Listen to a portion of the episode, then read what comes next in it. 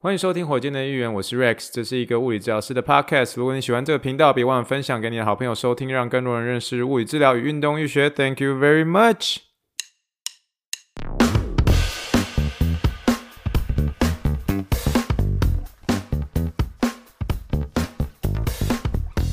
Morning, morning, good morning. Think big, dream big, and let's make it to the rocket. 今天是二零二三年十一月五号，欢迎收听第一百六十四集的火箭队预言。各位听众，大家好，你好，你好，你好。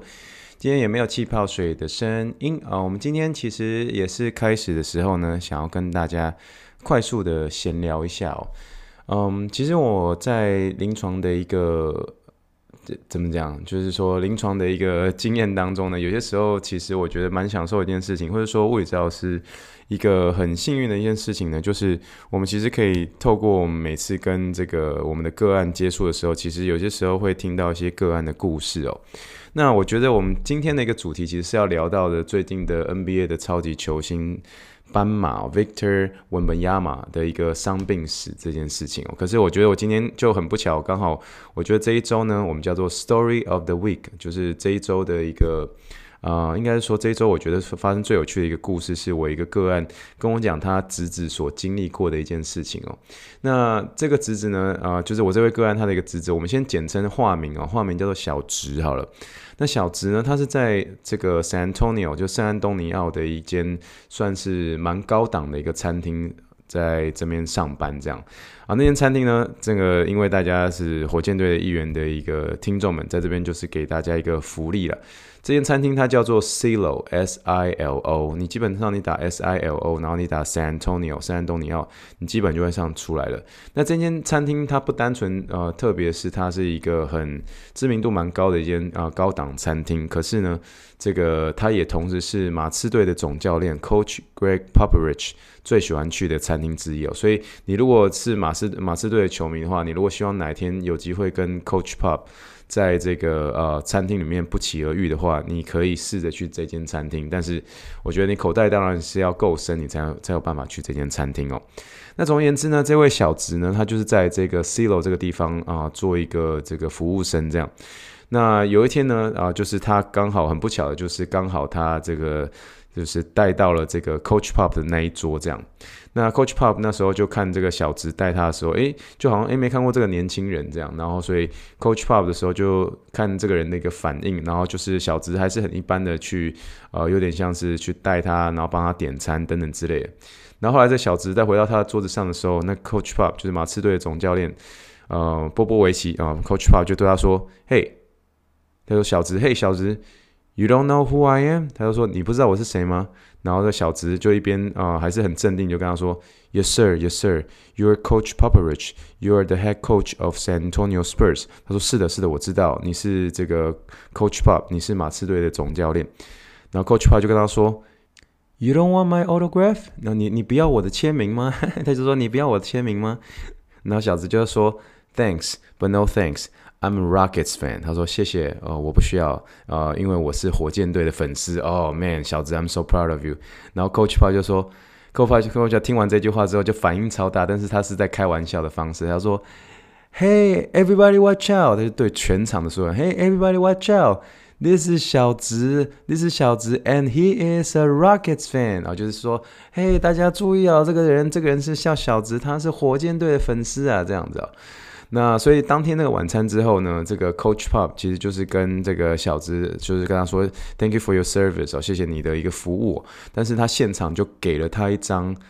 总教练的位置哦，那就 Coach C 哦，Coach C 基本上呢就是坐在马刺队的总教练的正后方的一张呃球票，然后那张票呢正好是马刺队在主场要对决火箭队的那一场哦，所以之后呢，Coach Pop 就跟我这个个案的一个侄子，我们叫简称叫小侄，变成很好的朋友，然后三不五时会去这个马刺队的一个呃比赛看球。那这个每次 Coach Pop 去这间 C 楼这间餐厅的时候，也会都跟小侄打声招呼。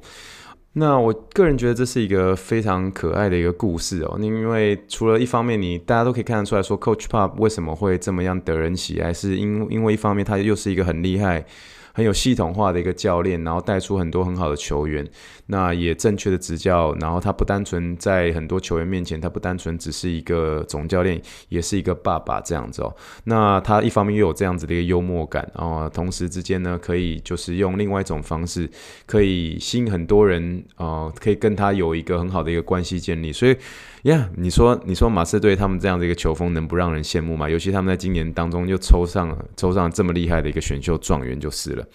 但是呢，我还是很欣赏这个小子。我希望我未来在某一天的时候，如果遇到一个很厉害的一个球星哦，超级厉害球星，可是他刚好是比他其他球队的时候，他他跟我说，Hey, do you want my autograph？我可以很很有勇敢的跟他说，No，thanks but no thanks。I'm a Rockets fan。哦，谢谢，就是不用再谢谢了。但是我。我是火箭队的粉丝哦，我不需要你的一个签名，Man，真的是太酷了，我真的是 so proud of you，小子哦，非常非常。啊、呃，觉得我觉得美国人其实很喜欢这样。你当你你决定你是哪个球迷的话，你就是 stick to it。然后你如果很坚持你的立场的那种人呢，其实真的还是还才是比较会让人更加欣赏，而不是因为今天有一个大名鼎鼎的人在你面前，你就屈服于他，我就说哦，我忘记我是一个火箭队球迷的这件事情哦。所以，呀，我觉得这也是 Coach Pop 他的幽默感的一个地方，也是为什么会欣赏小资的一个地方哦。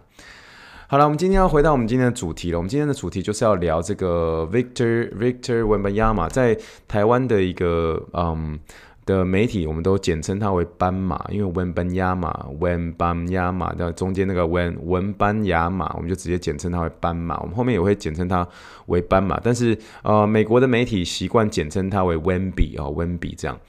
那我们今天是要聊到这个 Victor w e m y a m a 的一个这个伤病史，跟一些篮球的一个运动伤害的一个预防伤伤害的一些预防策略啦。那其实我相信大家最近看到这个 NBA 的时候，其实就是最兴奋的，就是看到这位 Victor w e m y a m a 他年仅十九岁之姿，可是可以完全的主宰 NBA 赛场的一个惊人画面哦。尤其他最近他对这个呃由这个 KD 率领的一个太阳队拿下了三十八分，仅仅以十九岁而已哦。啊、呃、的一个超级新人就拿下三十八分，其实你可以真的感觉到 NBA 准备又要进入一个下一个时代，这是我觉得身为篮球迷，我觉得很。很兴奋的一件事情哦，你当你比如说九零年的时候，哦八零年的时候出现了 Michael Jordan 啊，九零年的时候就开始出现了，比如说四大中锋统治的一个时代，哦两千年就出现了 LeBron James，二零一零年的时候那时候就开始出现这个高三分球 Steph Curry 的那个时代，那现在呢就准备要进入下一个篮球时代，我相信就准备是要由这个 Victor Wembanyama 所带领的，所带领的新的一个篮球时代哦，那对决的就是这样子的一个超级的一个新星，我认为他真的要开始有当然希望他是可以真的是细水长流，而不要只是这种嗯，有点像是昙花一现这样。那希望真的能够可以看到一个新的文化的一个诞生哦。那但是呢，嗯，这个 Victor w e m a n y a m a 的一个出现呢，他时常会让人聊到的话题就是说，就是他以这个七尺四的一个身高，但是打的球却是一个非常灵活的一个快速篮球，然后运球又这么样的一个杰出，然后又很会投篮，速度又快。一个这种两百二十三公分的一个身高，你看到一个像一个后卫这样子跑来跑去冲快攻，然后带球过半场这样子，但是他确实又带有一个非常纤瘦的一个身材，那大家都会觉得说啊，你他现在还需要一些这种英文叫做 development，然后就需要在一些啊、需要。把他的一个身体的一个肌肉再再扩大一点，就像当初我们看字母哥的时候，他刚来的 NBA 的时候也是超级超级瘦，可他需要一些的一个发展，就是在他肌肉上的一个发展，以至于让他变得比较壮一点点哦。所以有些人会觉得，他说他这么瘦哦，那么纤瘦的一个身材，会不会让他处于一个比较容易受伤的一个风险之中啦？那有人有人在呃，比如说一些运动医学的一些专家，有时候时候在会在网络上会在讨论，就说，诶，身高高就容易受伤吗？或者说像这种他的有点手长脚长的这一种，他们这样子类型的人啊、就就会容易受伤吗？那我觉得这个其实这个答案很显然是否定的嘛，因为呃，身高高跟这个受伤不见得代表一个直接连接的关系哦。我们在火箭队的一员第一百四十二点三集的时候，我们那时候有聊到 NBA 让 NBA 球员真正受伤的一个原因哦。我们那时候列出了一个八大的一个呃让 NBA 球员受伤的一个呃因素。那如果对于这一集有兴趣的一个听众们，然后可以就直接搜寻呃 NBA 呃。在火箭队议员直接打 N 这个中间有个搜寻栏，打个 NBA 应该就可以看得到那一集哦。那或者是你可以直接拉到一百四十二点三集哦。我发现火箭队议员的一个网站，呃，在搜寻功能上面，你如果是点击线上收听的那个 podcast 的的一个功能的话，的那个搜寻栏，它的一个啊、搜寻的一个方式或者搜寻的一个精确性会比较高一点点。所以你如果要找关键字的话，建议是用这个线上收听的那个地方的一个搜寻栏来找，会比较容易找得到。哦，好，那么再回到这个，嗯，我们维门亚马的这件事情哦，我们简称斑马。我一直想说简称斑马，可是我一直很习惯，还是直接就。叫它全名这样，好了，那其实就像是特斯拉这样子的一种智慧型的一些车子啊，它同时一样还是会发生车祸一样。那如果说你今天他说他身高高就容易受伤，就好就好比说你我今天问你说你今天好像开一台很高的一个游览车或是悍马车哦，那那开这两种车就容易发生车祸嘛？这是这大家当下听了都会觉得这其实跟车子的一个体型、车子的高度一点关系都没有哦，就是。那但是你如果问说维门亚马他未来会受伤吗？哦，他未来会受伤吗？我觉得这个答案绝对是肯定的，就像是 again，我每次都拿受伤这件事情拿开车来做一个比较，因为我觉得它比较容易让大家去思考这件事情哦。就像是在开车一样，你只要开上开上路的话，就会有车祸的一个风险。所以针对它发生这个一个受伤的一个几率跟一个原因，那我们都还是在这个火箭队一员第一百四十二点二级的时候，我们就有归因出这八大原因哦。所以，我们今天就针对他的一个过去的伤病史，我们来做一些讨论，然后我们来聊聊他未来有可能会发生的一些呃伤势，或者是说，我们可以从中去聊一些有关于嗯、呃、怎么样去预防受伤的这件事情哦。那我们先快速的带大家呃聊一下，我们当初用火箭队议员在帮助大家整理的 NBA 选手哦八大的一个受伤原因。首先第一个呃，当然就是过度负荷呃，过度负荷，我们那时候用车子来形容，就是说车子的一个过度损耗。哦，就是里程数超高啊，哦，过度的一个损耗。那这是第一个过度负荷。那第二个的话，就是身体遭受到比如说内外部的一些冲击，或是一些间接上面的一些冲击。那第三个呢，是这个篮球文化的一个改变啊，哦，最主要是因为车速快，所以导致的反应时间变得比较短，然后所以它在啊，就像是在高速公路上发生的一些车祸哦，我们的一个情形，会相对的，因为你速度快的一个关系，所以你反应会比较差一些些。那当然，第四个是这个赛程的安排，好比说这个长期的疲劳驾驶，或是造成的一个呃，就是就是因为长期的疲劳驾驶，或是因为疲惫所造成的一些车祸啊，这个就是赛程的安排太紧密。那第五呢，就是球员的一个角色不同，好比说我们那时候我们讨论到说，垃圾车发生的一个车祸几率跟计程车啊的一个车祸的一个几率哪个比较高呢？哦，每个球员的一个角色不同，也会因为球员角色的不同会。随着它的一个发生的几率会有些不同跟跟改变，这样。那第六呢，是个人的一个身体条件不同，受伤的机会也不同。就是好比说，同样的一个车速撞撞墙，你认为 Toyota Yaris 会比较安全，还是悍马车或是 Lexus RX 的三五零会比较安全？那这个相信当然大家会比较很清楚。那第七个就是过去受伤所啊所造成的一些影响。我们拿车子来比较，我们就说，哎，出过车祸的一些车，那这台车子的一个可靠性。都相对的会是一些存疑的。那最后呢，就是知识跟这个技术性的一些问题，好比说这个驾驶的一个开车的一个技术，或者习惯不佳，或者不正确的一些呃降落的一些姿势、运动姿势，错误的一个技术执行方式，都会有可能是发生这个嗯车祸的一些原因之一啦。那啊、在篮球场上的话，就好比说错误的一些着地方式，或不正确的一些这种。啊、落地姿势啊、呃，这些都是都是有可能会造成啊、受伤的一个原因之一啦。好了，那我们既然聊了呃，重新复习了这八大的一个 NBA 选手受伤的原因，我们再来看一下文本亚马他一个伤病史哦。那首先我们先看第一个，他在二零二零年的十二月的时候，他有一个我们叫做腓骨的应力性骨折，英文叫做呃 fibular。Fibula，对不起，Fibula stress fracture 啊，就是这腓骨的应力性骨折。这种这种骨折情形，其实在这个中锋上面蛮常见的，特别是比较灵活的一些中锋，好比说这个姚明，姚明当初就是有舟状骨的一个骨折嘛。这种应力性骨折多半都是因为呃过度负荷为主。那所以回到这个维门亚马，他当初在二零二零年十二月的时候，他当初呢，就因为这个腓骨的应力性骨折，他缺战是从二零二零年的十二月一直到二零二一年的三月中，当时他才十六岁而已，总总整整个总共花了大概三个月的时间才好转哦，差不多是这个时间啊，确实在十十六岁的小朋友上面。好，那是他第一个的一个伤病史。那第二个呢，他的一个另外一个受伤呢，是二零二一年的一个十一月的时候。那时候算是一个休赛季的一个期间，这个时候呢，嗯，维门亚马他需要转队到一个球队，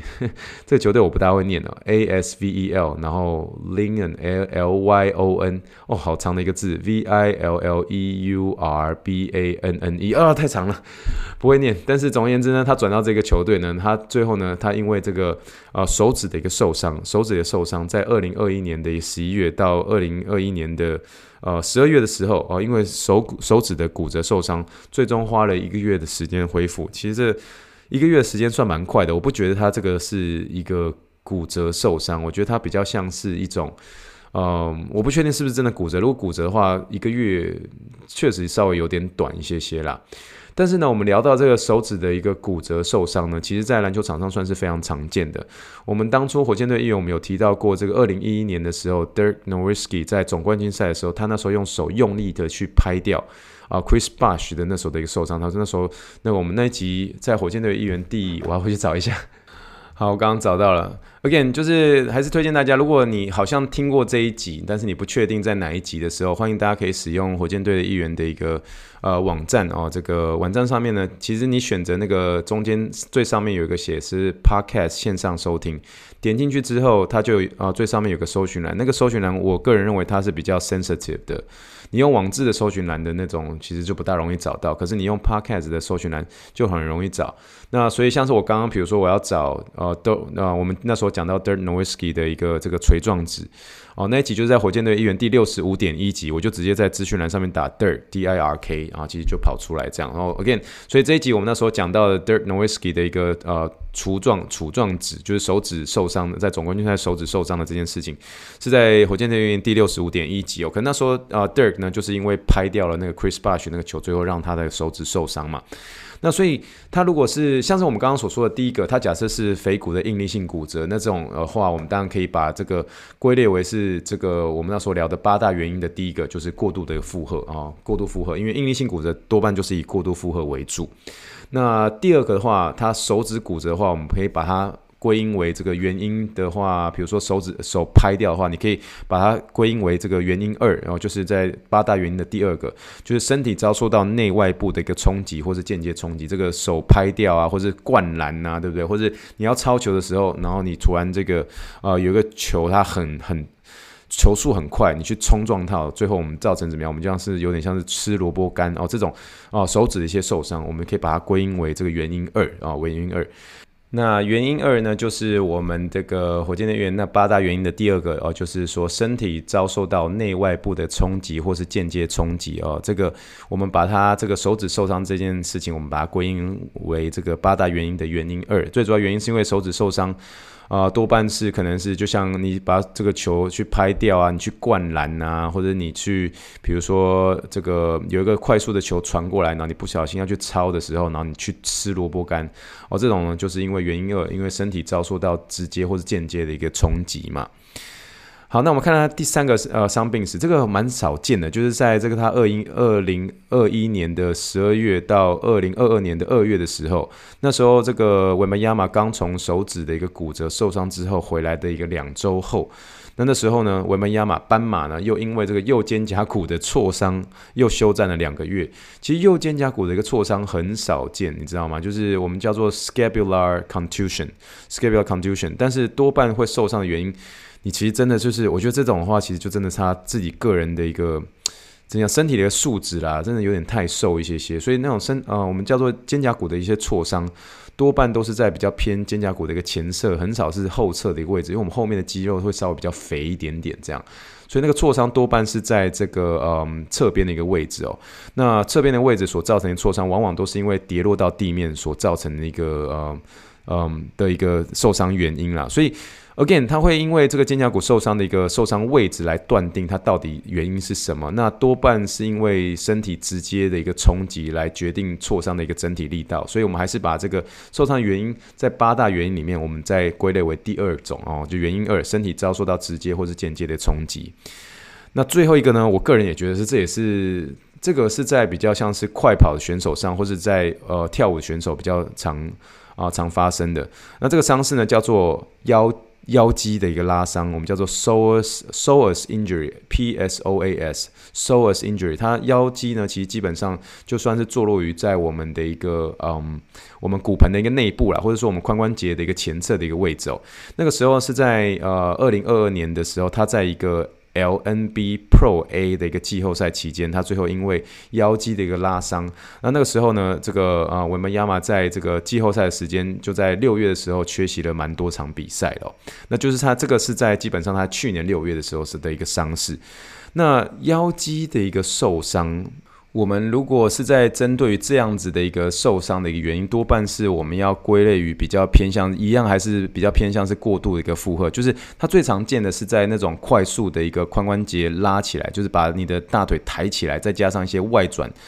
所所造成的一个受伤原因。最常见的是这种，所以有些时候我们这一类型的腰肌受伤，我们会叫做舞者髋关节哦，有些叫做 dancer's hip，或者叫做跳跃者的髋关节，或者叫 jumper's hip 哦，这种。哦，这种研究上把这类型的受伤都摆在我们叫做 overuse injury，也就是过度使用的一个伤势，所以我们还是把这一点把它归类为原因一哦。哦，所以呢，我们就可以看得出来，从这个这四个他过去的一个文本亚马的一个伤势，我们都可以看得出来，他未来的伤势，或者说这这四个伤势，我们都知道它集中在这一两个，所以这一两个，第一个过度负荷啊，过度负荷；第二个就是身体遭受到内外部的一个冲击或是间接冲击哦。那其实这两种的一个受伤的原因呢，就是其实就是篮球员最常见的一个受伤原因啊，包括我之前的一个大拇指的因为超球受伤呢，其实也是因为直接的冲击或者间接的冲击所导致的啦。好的，那么听到这个地方，大家就觉得说啊，那其实有蛮大一部分受伤的原因，其实还是跟负荷是有关系的哦。但是我们在那一集的一个火箭队一员当中，我们也聊到了这个 NBA 的一个负荷管理嘛。那么 NBA 的一个负荷管理，在今年的时候就有一些新的一些更新了。那很快帮大家整理一下新的一个 NBA 的一个负荷管理的一个政策哦，也就是说，啊，现在 NBA 有规定说，每场比赛最多只能啊，你只能就是。强制就是你如果真要把它摆成休息的那种呃球员的话，他没有大伤，可是你要把它摆休息的话，只能休息一名啊、呃、全明星的一个球员哦，就是那那一名球员，假设有进过全明星赛或是被列属于这种全明星球员的话，你就只能休息一名这样。那呃这些明星球员他必须要出席是呃全国转播的一些比赛，还有这种呃我们最近在开始的这种叫做季中锦标赛，然后 NBA 季中锦标赛的这种比赛，这是第二个规定。这边题外话一下，大家最近有看到这一季的那个 NBA 季中的那个锦标赛吗？我我当然知道这是一个 NBA 的一个新玩法哦，就想要哦有点炒热另外一种气氛。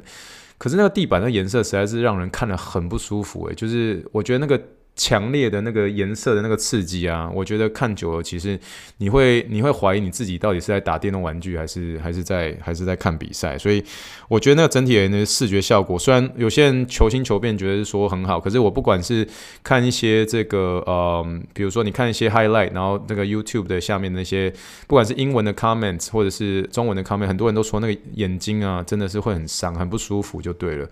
我觉得那个让我联想起来，以前有一阵子，那时候神奇宝贝啊，或是那个 I mean 宝卡梦刚出来的时候，然后那阵子不是说那个皮卡丘刚发电的时候，然后有一集那个他刚发电的时候，然后就是发了超大的一个电这样，然后全日本大概有好多个中小学生在同一天隔天去看眼科医生。我觉得，我觉得这个 NBA 这个季季中锦标赛它那个颜色，我不晓得会不会在隔天之后那个突然那个美国的眼，诶。NBA 的可能收视率 可能也还好而已啦，不会像那时候那个宝卡梦这么红这这个样子。我的意思是说，他那个视觉给人家的感觉真的是让人眼睛其实负担有点大。我是觉得我我我希望可以不用不用到有这种这种。视觉上的一个刺激啊，然后这题外话，好，对不起，我们回到了我们那个 NBA 的最新的负荷的政策。那我们刚刚讲到第一点跟第二点哦，就是说每场比赛最多只能休息一个全明星球员，然后啊，全明星球员必须出席全国转播的比赛或是 NBA 季中的这种种锦标赛。那这个。那另外几点的话，它有包括是说，在主场或者客场比赛的话，你要平衡这个球员休息的一些次数。那通常会建议是说，球员在主场的一个休息的呃比赛次数是会会要比较多一点点的这种。然后他会希望能够禁止呃长期长期的给明星球员球员停赛的这种行为。那最后呢，就是球迷必须可以知道是说有哪些任何球员要在要在那场比赛要做休息的这个动作这样。好，那这是 NBA 新的一个负荷管理哦。那我觉得负荷管理虽然说它不是直接性的 impact 哦，直接性的冲击到 NBA 球员受伤的原因。那虽然它是原因之一啦，可是又不完全完全是 NBA 球员受伤的原因。因为我们那时候就讨论到受伤原因原因有这八大种，而且变化性很大。这样，那确实这个负荷管理可以解决掉一小部分的一些问题啊。但是我认为比赛节奏的一个加快，或是竞争环境环境的更加激烈。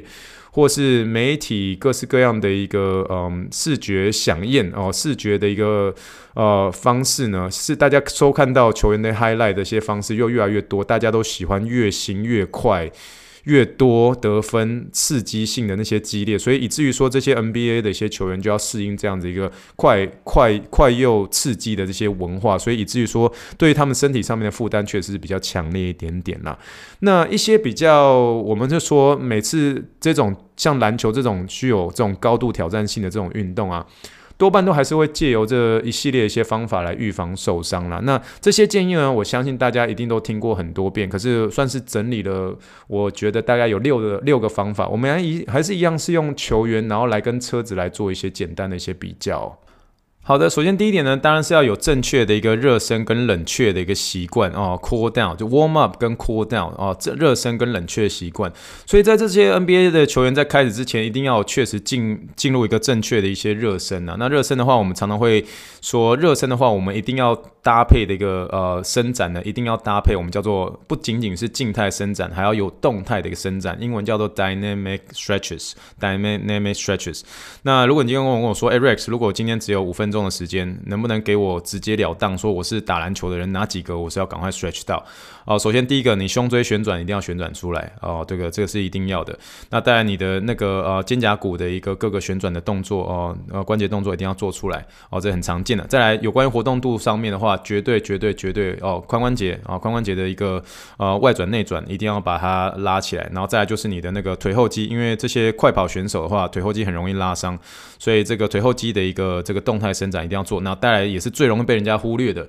就是我们的 ankle ankle ankle 哦，就是我们的一个。脚踝，脚踝的活动度，背屈一定要给它拉出来。背出，呃，真的，你有一个比较好的一个背屈的一个活动度之后，上面哦、这个你的上面的一些关节的一个代偿情形就会比较少哦。这个就是算是你如果要我直接快很准的去抓到几个呃 warm up 要做的。那这种一般他们在呃篮球场上，他们可能会有一些那种呃，有些人会用这种 HITT 啦，或是那种快速的一些上篮、跑篮这些，就是帮助他们有效的能够进行一些简单的一些热身呢，热身习惯。这个带法每个人不一样。那我觉得这些都是可以增加他们的提高，有点像是肌肉的一些温度啊，增加柔软度啊，或是促进血液循环，这些都是很好的一些方式。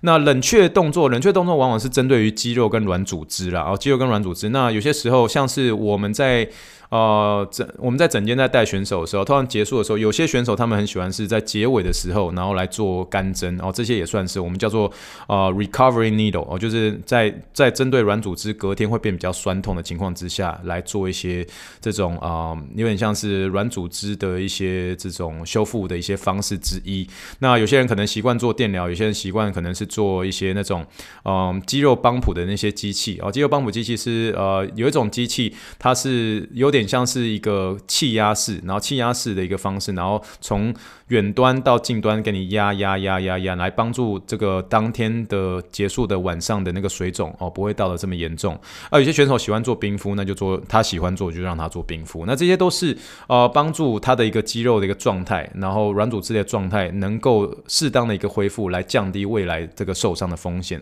那就像是说我们在车子的时候，我们车子有些时候我们在比较天气冷的时候哦，呃，对不对？我们会希望。能够暖车嘛，对不对？那停车的时候一样是有一些手续嘛。我们在熄火之前可能会把我们那个冷气关掉，这些都可以帮助那个车子延长易寿的一些方式。那所以不要小看这些呃热身冷却，因为这些东西都是帮助你可以打球能够细水长流的一些方式。可是偏偏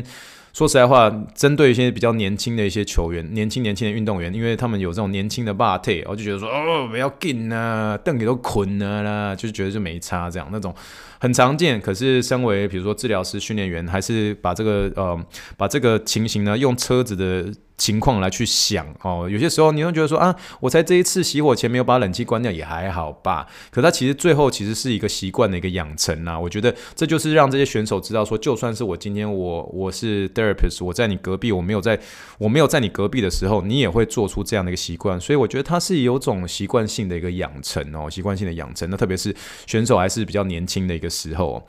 那第二个呃，防止这运动员在篮球场上受伤的方式，当然就是要有些正确的一个技术培训哦。所以他必须学习正确的一个技术或是动作，来减少他的一受伤风险是非常重要的。啊、这个就像让我想到那时候我在第一次这个美国奥运轮值的时候，我们有一个我们有一个 program 叫 TPP 啊，我们叫做 Talents Protection Program 啊，就是针对于全美国的呃田径的呃各个项目的前十名的大学选手哦，在每一年的大概十月，就差不多这个时间的时候，会有一个征招哦，有个征招，征招这前十名的选手全部集中到美国美国奥运的中心哦，这个 Colorado Spring 这个地方，他们要针对他们每一个项目，特别是一些动作检验，然后呃关节动作来看他们的一个动作是怎么样。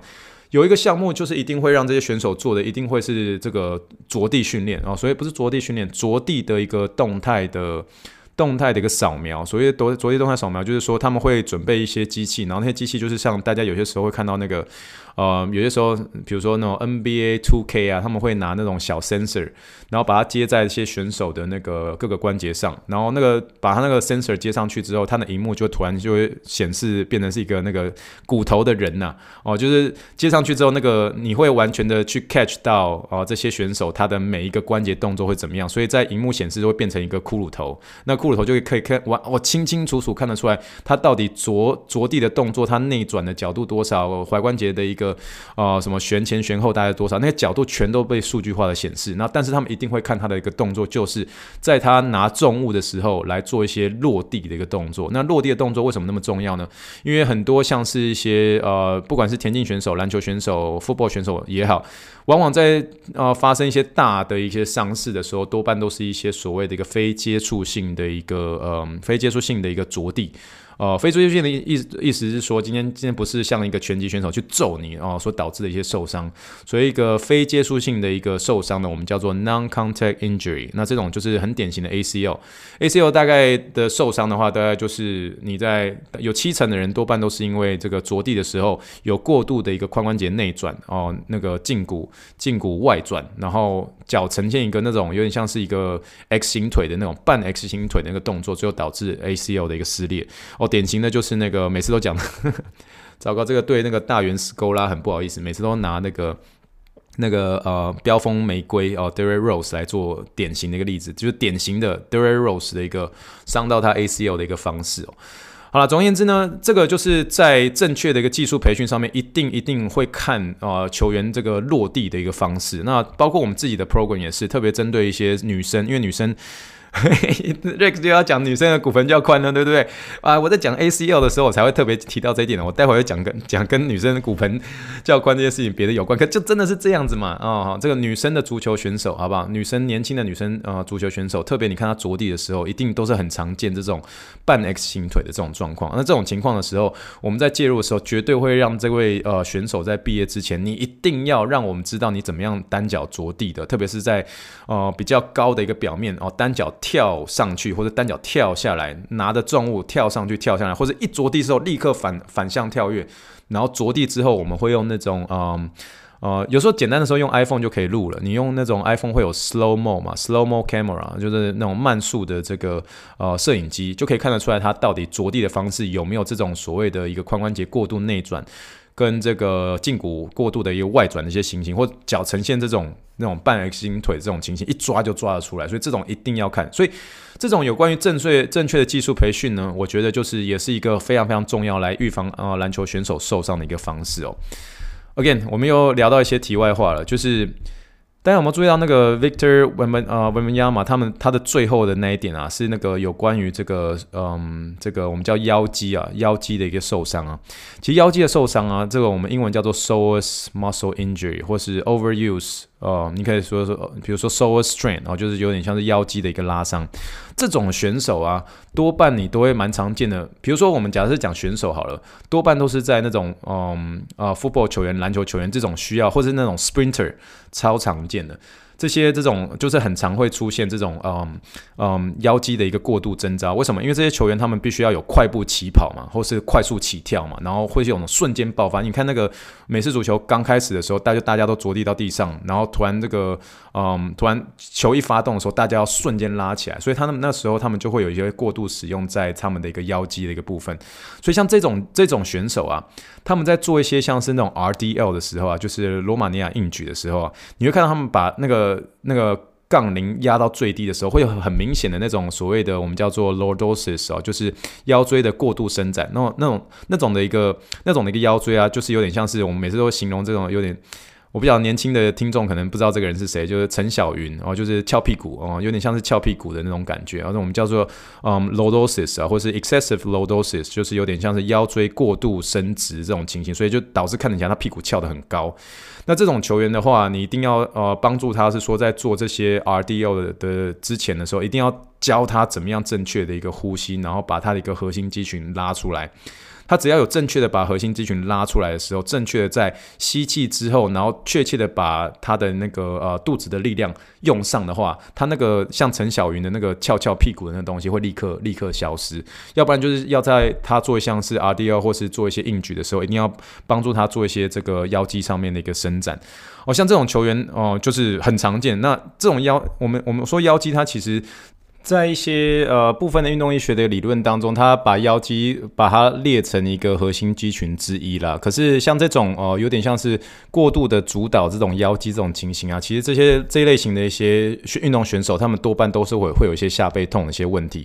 那这些选手往往就是我刚刚所说的，男生的话就是多半是些需要快跑的一些选手，美式足球员啊、篮球员啊，或者是这些呃 sprinter 快跑选手。那再来就是有些自由车的一些选手。然后那女生的话，多半集中在一些体操选手或者 dancer，啊跳舞选手身上。所以这些球员的话，一定一定一定一定一定要征召他们的一个，让他们真的确切了解怎么样确切的使用这个呃核心肌群，尤其是他们的呼吸上面的一个照护上面，呃呼吸的一个正确使用上面，一定要特别的注注意哦。所以这个就有点像是呃特别针对于这一点哦，我觉得那个温温呃就是温巴亚马他必须要了解到是说他一定有这个 psoas injury 这件事情的话，一定要认知到他的一个这个呃核心肌群的一个。的增加这一点绝对是他所必须要的其中一点之一啦，要不然，其实大家会注意到，你看他他他的每次的一个着地方式都或多或少或多或多或少，你可以看到他有一个很明显的一个呃髋关节内转的这种情形，也就是说他已经在一些动作上面，你会很常看到他他有出现这种半 X 型腿的这种情形，所以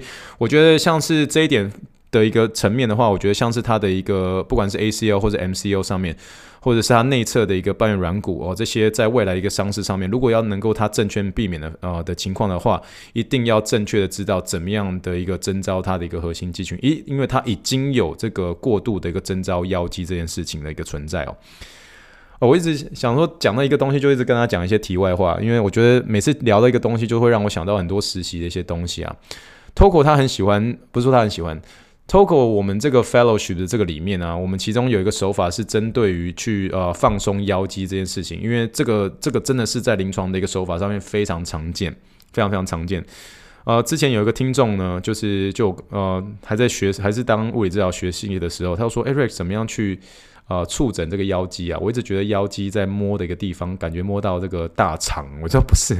其实那个腰肌其实要 approach 的方式其实不会太困难。可是你真的要完全的帮一个运动选手放松腰肌的时候，你一定要有个心理准备，就是你的手指的力量如果不够的话，你身为物理治疗师，你手会断掉，你知道吗？就是那个那个压进去之后，因为这些美式足球员他们那个腰肌就特别的发达。所以你在帮他做放松的时候，其实你手要一定要有一个程度的一个力量，你才能够帮助他能够正确的一个放松。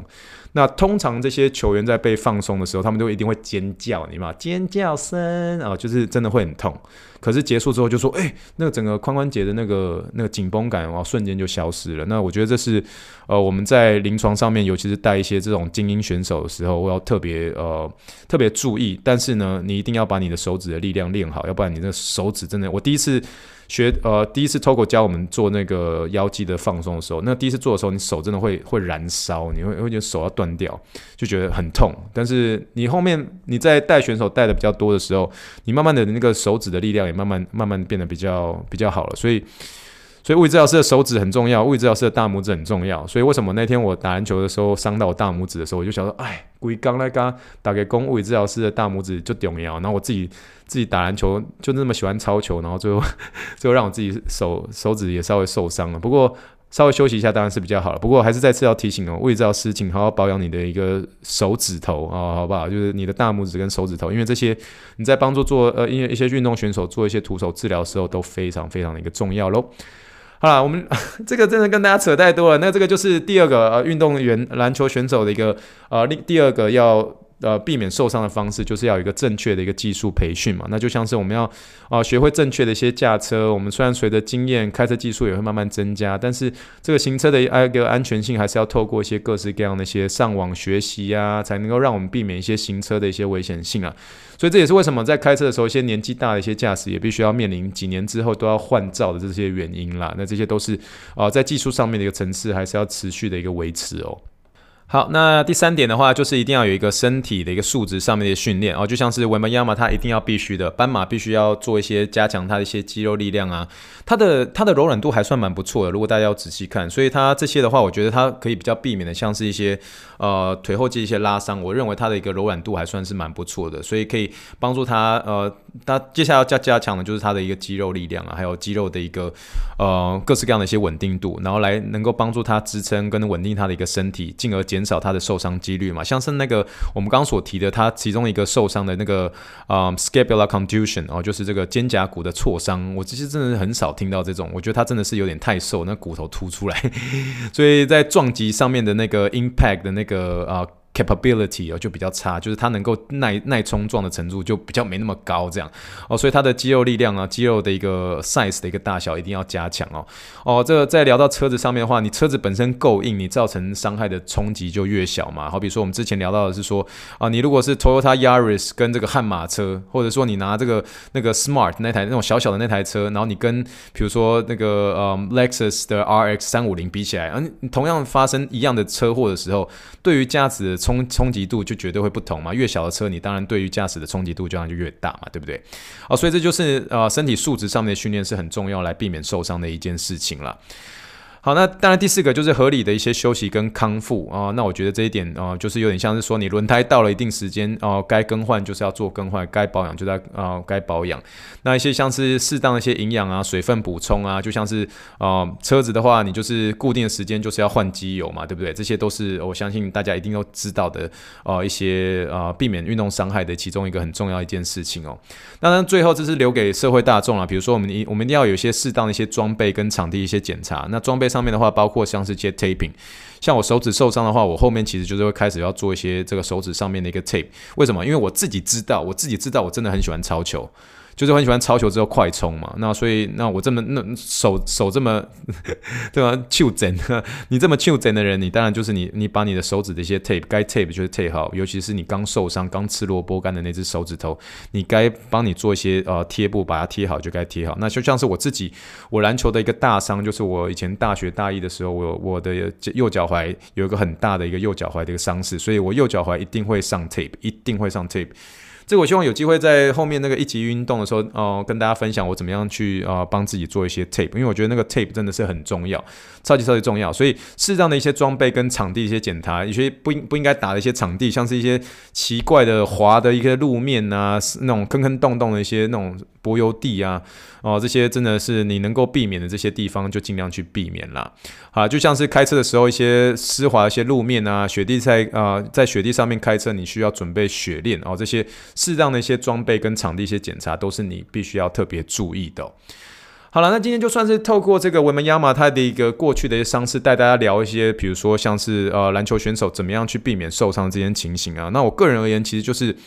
现在的篮球文化一直不断的在改变啊，我们从原本的，比如说呃九零年代那时候是一些高中锋时代，呃，或是那些比较你看到的一些中锋都是用那个这个背背对篮筐的一些打法，然后你看到很多的中距离选手 catch and shoot 的一些选手，一直到现在是哦跑来跑去跑来跑去跑去哦，you got a three I got a three you got a three I got a three，你就是你投三分球我投投三分球，我你投三分球我也投三分球，现在全场不管是怎么样 size 的选手，不管是胖的高的矮的瘦的，全部都。都在投三分球啊，但是跑来跑去，跑来跑去，跑来跑去，跑来跑去，这些情形在这些更快，然后又是高度刺激，又是进攻这么多频繁的一个呃现在的一个篮球文化当中，我觉得最重要就是四个字啊，就是适量而为。你自己知道你自己的身体，但是你自己是不是知道说你应该要怎么样去做？好，比如说今天已经领先了，已经二十分了，对不对？但是然后现在可能比赛场上只剩下一分多钟啊，你还去做一些那种高度花俏的动作，来啦，转身扣篮呐、然后来做一些 alley oop 啊，各式各样一些动作，for what？呃，你要你要你要 你要 impress 你的那个，比如场上呃你暗恋的一个一个女同学吗？啊、对不对？我的意思说，就是适量而为，你自己知道你自己的极限在哪里，那你就是 follow 你那个极限，尽量不要去做出一些对自己呃。呃，在身体安全上面超出负荷的这种情形，那过度负荷的时候，那往往都会是会发生危险的一个呃情况之一。然后永远永远是要 listen to what your body tell you，就是你的身体告诉你什么了。你突然原本有些地方其实平常都好好的，然后突然开始隐隐作痛啊、有些地方明明看起来好好的，隔天突然肿起来了。那所以你是不是在某些地方你需要去多了解你这些身体，需要做一些嗯嗯多做一些注意，以至于你避你你未来还是要以这个细水长流来做一个嗯来做一个目标嘛？那当然我当然希望是说这个文本亚马在这个赛季当中不要发生受伤，但是我个人觉得不大可能，一些大大小小伤势一定会发生的，尤其是他现在受到了很多媒体的注意，他已经现在很嗨，就觉得哦大家都觉得是我是史上最强的新星。那这种情形我们就很常见，对不对？你大家记不记得那时候我们在看四分卫那个 quarterback 那个 Netflix 影集的时候，你看到那个嗯，那时候马洪他不管那时候他有没有做呃，他有没有做 X 光，他就说不管我要上场，不管要上场。然后那个总教练刚刚说，你还是去做一下 X 光啦，你确定没有骨折？你确定没有骨折之后，我们我们我们再让你上场。他说好了好了，我去做 X 光。我做完 X 光啊，没骨折没骨折，来来来 tape 赶快上 tape 上来之后。哦，对不对？这个胶布上了之后就，就就就呃，就想要上场了，对不对？就是运动选手，尤其特别是年轻的运动员，就是很想这样。我没事啦，我可以啦。可是最后呢，哦，对不对？就是还是想要上场。我最近其实又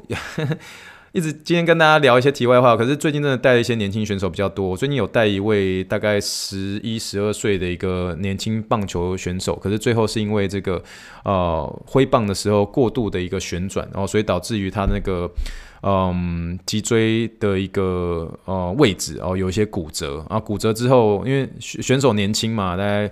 四个礼拜之后就说，哎，不痛啦，不痛啦。然后，然后最近他们那个球员就要准备要，呃，这球球队准备要打季后赛，就说 Rex 我要上场，Rex 我要上场。我就说，哎，你骨折才四周而已，然后我就是我就没办法，这是这是物理治疗师，你必须要你你必须要很坚定的，就说你直接跟那个家长就说，对不起，他现在才四周而已，呵呵 四周，而且而且我做一些评估动作的时候还会痛。那他说：“我只是做手背而已，我做二垒手可不可以啊？对不起，没办法，对不起，你你这个赛季先休息，然后呃下个赛季再来。然后当场那个选手哭在地，在那个我的治疗床上面哭啊，趴在那边哭，你知道吗？所以。” Again, I know it's hard, right? 可是你，你身为 therapist，你要，你要冒，你要，你要冒这个风险吗？这个小朋友的小朋友的生长板都还没愈合，你这十一、十二岁，四个礼拜前才刚骨折，你就嗯，隔天就是给他上这个，现在已经哦，跑步的时候就好像已经不痛了，你就你就代表是说你隔天就让他季后赛上场吗？Come on，是季后赛，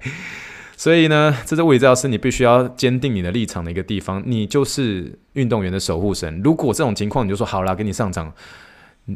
哎，你你用一句话说，Are you out of your mind？你就是你你你疯了吗？啊、对不对？所以这个时候要把手的做好，四周哦，不行不行，没有办法没有办法。所以适量而为是一个非常重要的事情。我相信呢，啊、大家听到这个地方，我相信大家都可以同意我说的一些说法了。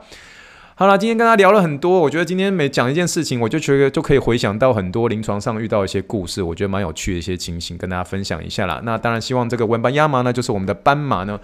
可以明哲保身啊。就算大家那个媒体多多大的一些注意，我希望你可以真的是。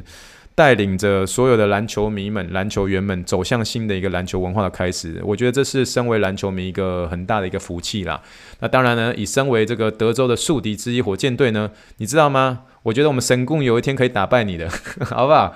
好不好？休斯顿神盾，呃，休斯顿神棍，你应该有同意我这句话吧？对不对？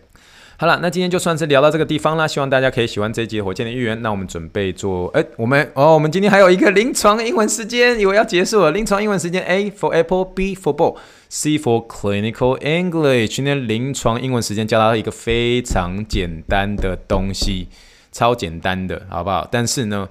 你光是你受伤的时候，你当下要讲英文的时候，诶，讲不出来，为什么？因为我们在篮球场上，我们太习惯讲说吃萝卜干，对不对？吃萝卜干的一个意思呢，其实在篮球场上的一个意思就是说，你的手指头被凹到，被球撞到，然后最后手指肿起来。这个篮球场上很常见，大概是篮球场上的一个最常见的受伤，在排行第三、第四名的这个，我们就是呃，我们就是叫做手指的一个受伤。那手指的受伤，我们在至少我们在台湾的一个传统上面，篮球场上我们就说啊，他怎么样了？哦，他吃萝卜干了。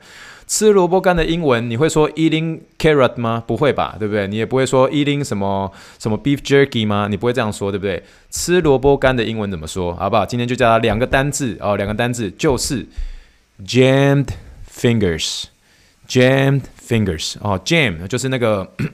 以前我刚刚有大家聊过，在九零年代的时候，我们很常会这样讲，就是说你会灌篮吗？Can you jam？对不对？jam 就这样塞进去，这样把它给灌下去，然后那种塞就给它灌下去的，被撞到。灌下去哦！以前那个有一个那种 NBA 的一个那种就是暴力篮球的一个这个游戏叫做 NBA Jam 啊，NBA Jam 就灌篮，NBA 大爆篮那个 Jam 这个字 J A M，可是你啊、呃、把它变成形容词要 Double M J A M M E D 哦，J A M M E D 就是被撞击到的哦，被被撞击到的什么手指哦 Finger，或者你呃你是大拇指的话就是 Thumb，所以 Jam。J A M M E D，然后 fingers jammed finger 就是吃萝卜干的一个英文，好不好？那大家可以立刻 Google 搜寻 J A M M E D 空一格 F I N G E R S，就是吃萝卜干的英文，好不好？不要跟别人说哦，I eating，呃、，I just，呃、uh,，I just ate the carrot，哦，听不听不懂，好不好？就直接直接翻译，外国人听不懂，好吗？维大利，我完全听不懂，不知道在讲什么，好吗？